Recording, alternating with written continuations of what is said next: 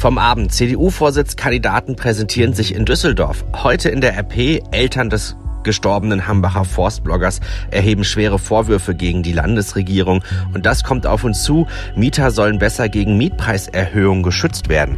Es ist Donnerstag, der 29. November 2018. Der Rheinische Post Aufwacher.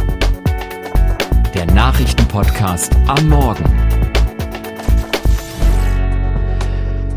Herzlich willkommen zum Nachrichtenpodcast der Rheinischen Post. Ich bin Daniel Fiene. Schön, dass ihr wieder dabei seid. Kribbelig und klatschwürdig. So war die Stimmung der gut 4000 Delegierten der CDU-Regionalkonferenz hier in Düsseldorf. Annegret Kramp-Karrenbauer, Friedrich Merz und Jens Spahn stellten sich und ihre Ideen vor um am Ende ihre Chancen auf den CDU-Parteivorsitz zu verbessern. Der sechste von acht Stops ihrer Bewerbertour durch Deutschland ist der bisher größte gewesen. Es ging um viele Themen und hören wir mal in einen Aspekt rein, und zwar in das Thema Koranschulen. Friedrich Merz hat Muslime in Deutschland aufgefordert, das deutsche Recht ohne Einschränkung zu akzeptieren. Wir werden uns mit dem Gedanken anfreunden müssen, dass wir für längere Zeit nicht die Ansprechpartner im Islam haben, die wir etwa in den christlichen Kirchen haben. Und deswegen ist es umso wichtiger und umso klarer zu sagen, hier gibt es keine Sonderrechte, es gibt hier kein Scharia-Recht auf deutschem Boden. Ich gehe noch einen Schritt weiter. Wir müssen eine bessere staatliche Aufsicht über die Koranschulen haben. Es geht nicht, dass unsere Kinder in den staatlichen Schulen unterrichtet und in den Koranschulen indoktriniert werden. Das ist etwas, was wir gar nicht akzeptieren können. CDU-Generalsekretärin Annegret Kamp-Karrenbauer sagte, wenn man in Deutschland keine Koranschulen wolle, dann müsse man ein staatliches Angebot für muslimischen Unterricht auf Deutsch machen. Dann mag es Parteien geben in Deutschland, die sagen, wir wollen den Islam nicht, wir wollen auch keine Choralschulen und ob diese Kinder ein Recht auf ihre Religion haben, ist uns doch egal. Das kann aus meiner Sicht nicht die Antwort der CDU sein. Unsere Antwort muss sein, wenn wir keine Koranschulen, die wir nicht kontrollieren können, wollen, dann müssen wir ein staatliches Angebot machen, einen Religionsunterricht in deutscher Sprache auf der Grundlage deutscher Lehrpläne und mit in Deutschland ausgebildeten Religionslehrerinnen und Religionslehrer. Das habt ihr hier in Nordrhein-Westfalen gemacht, das machen wir. Das ist CDU-Antwort auf diese Herausforderung. Der dritte aussichtsreiche Bewerber für den CDU-Vorsitz Jens Spahn forderte, dass Moscheen in Deutschland nicht mehr aus dem Ausland finanziert würden. Ein Problem der letzten Jahre ist gewesen, wir haben mit den ein wenig Radikalen zusammengearbeitet, um die ganz Radikalen zu bekämpfen. Auch zu oft in Zusammenarbeit mit einigen Verbänden, auch in der Frage, wen wir gefördert haben. Und eins unterscheidet uns ganz deutlich dann eben von den Spaltern von rechts. Die wollen, dass es gar keine Moscheen in Deutschland gibt. Die wollten auch nicht, dass die in Köln eröffnet wird. Unser Ansatz ist, Religionsfreiheit heißt natürlich, dass es Moscheen geben kann und muss und soll in Deutschland. Aber wir möchten gerne auch durch Angebote, was Imame angeht, durch die Frage, wie die Finanzierung aussieht. Wir möchten, dass es deutsche Moscheegemeinden sind und nicht türkische. Wir wollen, dass Bundespräsident Steinmeier sie eröffnet und nicht Herr Erdogan da in Köln unterwegs ist. Das ist der entscheidende Unterschied. Aber welcher Kandidat kam hier in Düsseldorf am besten an? Vor dem RP-Mikro sagten einige der Gäste Folgendes. Ich bin extra heute zur Regionalkonferenz gefahren, um mir die drei Reden anzuhören. Ich muss sagen, alle drei Kandidaten haben eine starke Rede gehalten. Eine ganz kleine Nuance, muss ich sagen, fand ich heute Annegret Kamp-Karrenbauer besser. Ich finde, sie hat ein bisschen mehr Energie ähm, verströmt und ähm, mehr Aufbruchstimmung verbreitet. Mein Herz schlägt klar für Friedrich Merz, weil ich harte Fakten möchte, weil ich eine klare Kante möchte und weil ich auch aus meinem Beruf heraus äh, mehr Unterstützung für Handwerk und Mittelstand möchte. Bis jetzt äh, finde ich persönlich hat Friedrich Merz die mich am meisten überzeugt. Als zweites würde ich im Moment noch Jens Spahn sehen und AKK fand ich heute an der Stelle ähm, etwas zu international unterwegs. Also die erste Vorstellungsrunde war aus meiner Sicht ähm, sehr staatsmännisch von ihr. Aber ähm, das war die Probleme, die uns hier tagtäglich einholen. Da fand ich doch Friedrich Merz und Jens Spahn überzeugen? Ich muss sagen, natürlich hatte ich schon eine Vormeinung, aber ich finde nach wie vor die Frau Kram-Karrenbauer toll. Sie hat die Einblicke, sie hat wahnsinnig viele Wahlen gemacht und gewonnen auch. Und ich finde diese Einblicke, die sie hat in die äh, aktuelle Politik, die ist wunderbar und die hat sie rübergebracht. Herr Merz gefällt mir am besten, weil er spricht kurz und klar und man versteht, was er will. Und verändern in der CDU. Und weil er kommt aus der Wirtschaft, da glaube ich, dass er auch gute Verbindungen zur Wirtschaft weiterpflegen kann und Deutschland in der Zukunft auch wirtschaftlich gut wird. Friedrich Merz ist für uns als konservative Mitglieder der Jungen Union genau die richtige Wahl. Wie überhaupt ist er auch heute Abend wieder sehr staatsmännisch aufgetreten und zeigt uns, wo wir als CDU hingehören. Tja, was vom Abend übrig bleibt, darüber hat sich meine Kollegin Marie Ludwig mit Thomas Reisner unterhalten. Er ist unser Chefkorrespondent Landespolitik. Thomas, wie hast du denn die Stimmung heute Abend wahrgenommen? Also verglichen mit den anderen Regionalkonferenzen, die schon stattgefunden haben, war die Stimmung gedämpft. Man hatte den Eindruck, insbesondere bei den Regionalkonferenzen im Osten war die Stimmung ein bisschen aufgeheizter als hier. Gerade weil diese Düsseldorfer Regionalkonferenz eine der wichtigsten, wenn nicht sogar die wichtigste ist, ähm, hatten die Kandidaten offenbar so ein bisschen Beißhemmungen. Die haben alle versucht, nichts falsch zu machen und die waren nicht so richtig, sind nicht so richtig aus sich rausgekommen. Deswegen war es ja beinahe ein bisschen langweilig. Kannst du denn an den Redakt äh, Reaktionen heute Abend schon abschätzen, äh, wer der Favorit hier in NRW ist? Also Merz ist offensichtlich als Favorit ins Rennen gegangen hier heute Abend. Er hat ja als erster geredet und äh, hat auch als einziger einen stehenden Applaus bekommen, was ja immer so ein besonderer Ausdruck der Zuneigung eines Publikums ist. Ähm, aber dieses Stimmungsprä konnte er nicht über die gesamte Veranstaltung hinweg retten. Spahn hat, hatte ich den Eindruck, insgesamt mehr Applaus eingesammelt. Er hatte öf öfter als die anderen Szenen Applaus, aber so richtig ein Durchbruch war das für ihn jetzt auch nicht nicht. Ja, und AKK? Ja, AKK ist ja die Favoritin. Äh, zumindest den Umfragen zufolge wünschen sich ja nicht nur die meisten Bürger in Deutschland, sondern auch die meisten CDU-Anhängern, dass sie das Rennen macht und neue Parteichefin der CDU wird.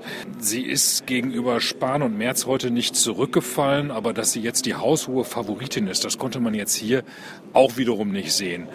Das hätte mich auch überrascht, weil so einen kleinen Heimvorteil muss man Merz und Spahn natürlich zugestehen, denn diese beiden kommen hier aus Nordrhein-Westfalen, aus diesem Landesverband und alle 4000 Gäste hier heute Abend im Saal waren im Prinzip Landsmänner von Spahn und Merz und nicht von AKK.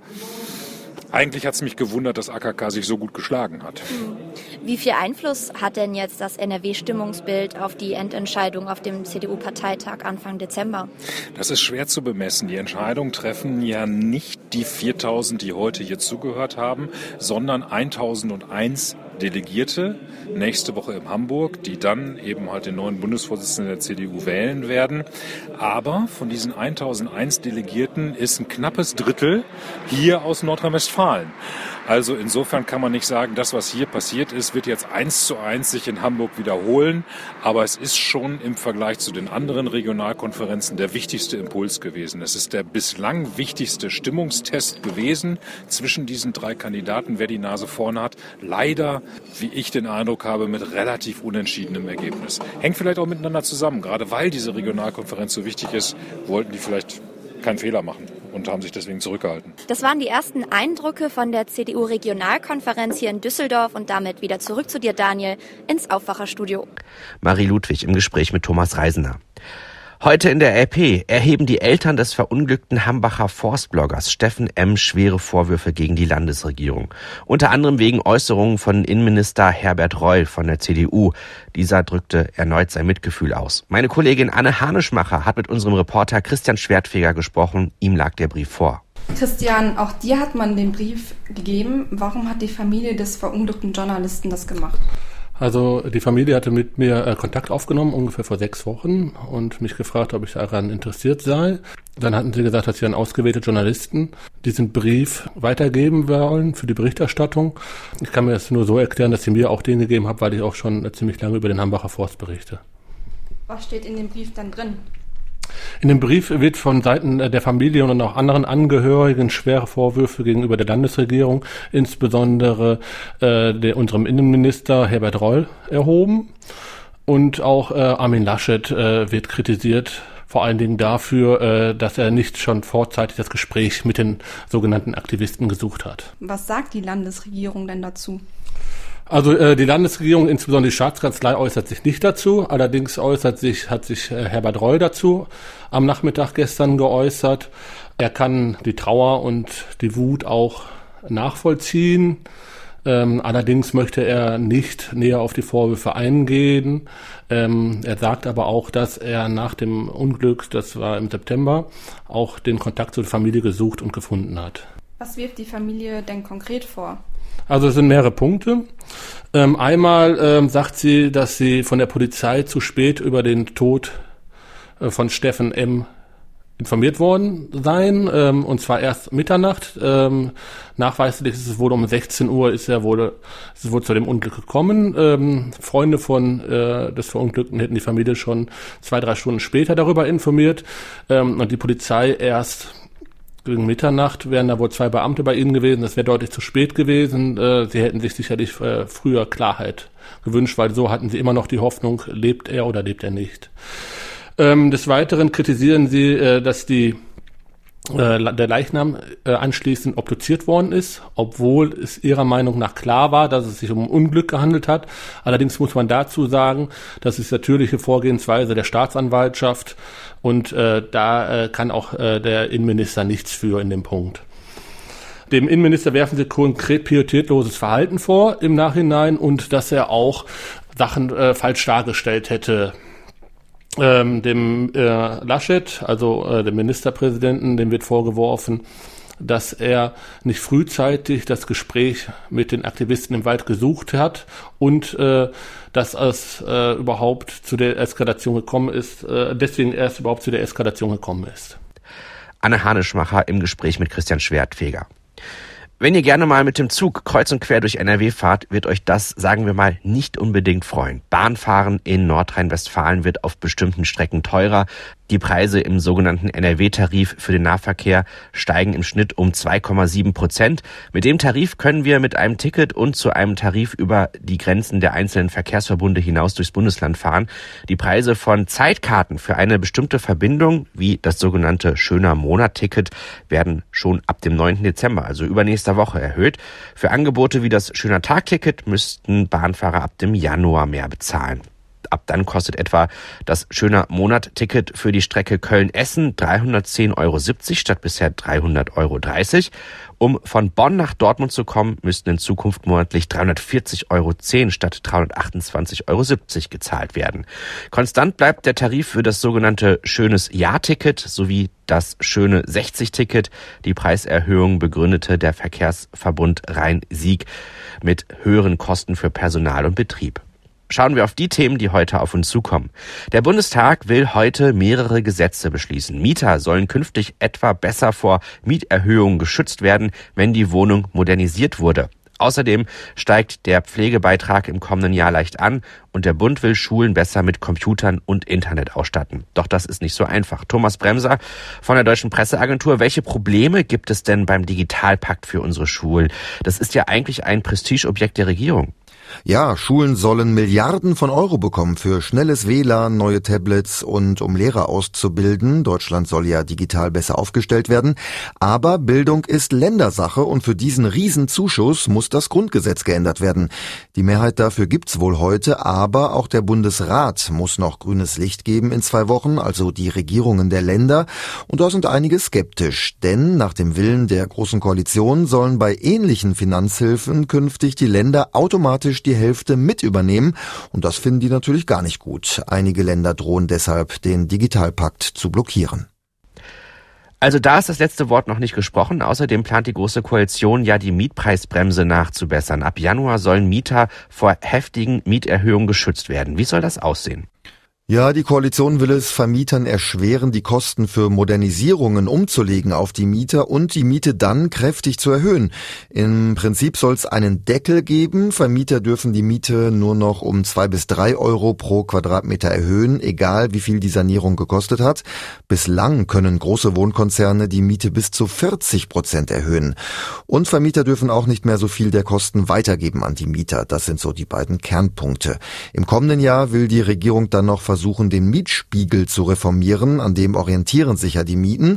Der wird bislang unterschiedlich berechnet in den Städten und Gemeinden, manchmal sogar gar nicht. Die Sitzung des Bundestages geht ja bis in die Nacht hinein. Die Abgeordneten beschließen außerdem, dass der Pflegebeitrag angehoben wird um 0,5 Prozent. Die Pflegeversicherung wird also Anfang des Jahres teurer. Und es geht auch noch um ein Thema, das viele Tierschützer auf die Palme bringt. Genau, Landwirte dürfen nämlich bislang Ferkel auch ohne Betäubung kastrieren. Das sollte eigentlich verboten werden ab Januar. Dieses Verbot wird jetzt aber um zwei Jahre verschoben, denn viele Schweinehalter klagen, dass es noch keine Alternative gibt. Die Grünen sagen, das sei Quatsch, eine Betäubung sei den Landwirten schlicht zu teuer. Außerdem wissen sie seit fünf Jahren, dass es dieses Verbot geben soll. Die Ferkel werden wenige Tage nach der Geburt kastriert, damit das Fleisch von Eber nicht so streng riecht und einen Beigeschmack bekommt. Ein Bericht von Thomas Bremser. Der G20-Gipfel steht an und selten war ein G20-Gipfel so überlagert von Konflikten. Der Handelskrieg zwischen den USA und China, die Krise des Multilateralismus, nationale Alleingänge und Abschottung, dazu die neue Eskalation nahe der Krim. Donald Trump und die anderen Staats- und Regierungschefs reisen in angespannter Lage nach Argentinien. Buenos Aires rüstet sich derweil mit 25.000 Polizisten und Soldaten für den ersten G20-Gipfel in Südamerika. Die Sorge vor dramatischen Bildern wie beim G20-Gipfel in Hamburg ist groß. Schauen wir auf das Wetter für das Rheinland. Größtenteils ist es heute am Donnerstag trocken, auch wenn es grau bleibt. Zur Mittagspause kann es mal leichte Regenschauer geben. Mehr als 9 Grad werden es heute insgesamt aber nicht. Morgen bleibt das Wetter ähnlich bei 11 Grad. Und das war er auch, der Rheinische Postaufwacher für diesen Donnerstag. Ich bin Daniel Fiene, habt noch einen guten Tag. Mehr bei uns im Netz www.rp-online.de